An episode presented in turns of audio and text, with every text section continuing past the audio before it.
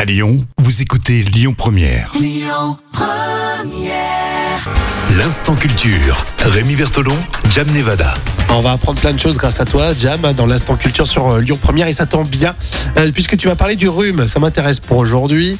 Le rhume, euh, est-ce qu'il y a des idées reçues ou pas Alors par exemple, est-ce que je peux attraper un rhume en prenant froid Ça, c'est l'expression qu'on utilise tous euh, à Lyon en ce moment. Alors Hein, c'est vrai qu'il y a peut-être une part de vérité dans l'idée que le fait d'avoir froid peut favoriser le développement de ces microbes et donc euh, d'un rhume. Et les changements de température, bah, bien sûr, peuvent modifier la paroi de notre gorge et de notre euh, trachée, ce qui peut éventuellement euh, faciliter l'infection des cellules. Donc euh, voilà, effectivement, oui, bien sûr. Ce que je vais retenir, ce que je vais retenir, c'est que tu dis rhum. Rhume, voilà, parce que je suis moi-même enrhumée.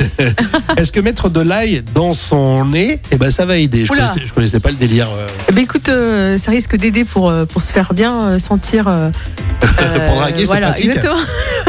En fait, l'ail, oui, contient certains composés anti-inflammatoires. Euh, il regorge également de toute une série d'éléments qui seraient susceptibles d'irriter la peau. Donc, il faut quand même éviter. Hein mais je crois que c'est parti d'un délire TikTok, un réseau social, il me semble. Oui, c'est vrai. Les remèdes à base de plantes peuvent-ils avoir un effet préventif Alors là, Ah, Attention, c'est sensible, parce Donc, qu'il y en a qui sont à fond dans les plantes. hein. oui. Alors, certains, Notamment vous qui nous écoutez, je sais qu'il y en a qui sont très branchés là-dessus. alors, certains essais ont suggéré justement un léger effet préventif. Mais franchement, euh, les études de grande ampleur ne montrent pas vraiment de réduction euh, euh, drastique en fait des, des, des rhumes. hein.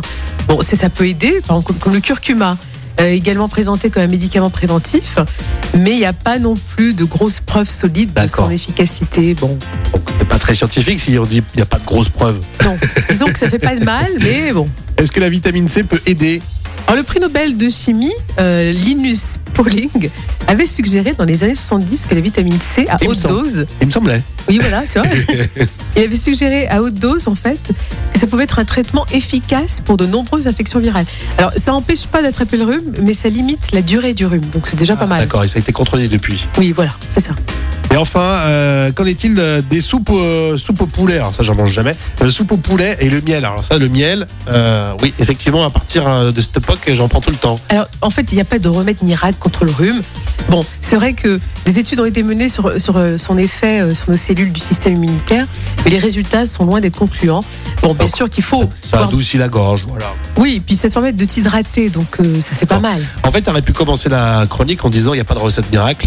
Oui, à part peut-être un, et on partait en musique. oui, ou un, un bon vieux, un bon, vieux- un bon vieux grog, par exemple. Bah oui, ah bah ça, oui, ça Ouais. c'est sûr. Le rhum revient toujours à un moment donné.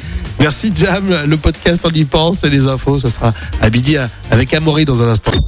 Écoutez votre radio Lyon Première en direct sur l'application Lyon Première, lyonpremière.fr et bien sûr à Lyon sur 90.2 FM et en DAB+. Lyon Première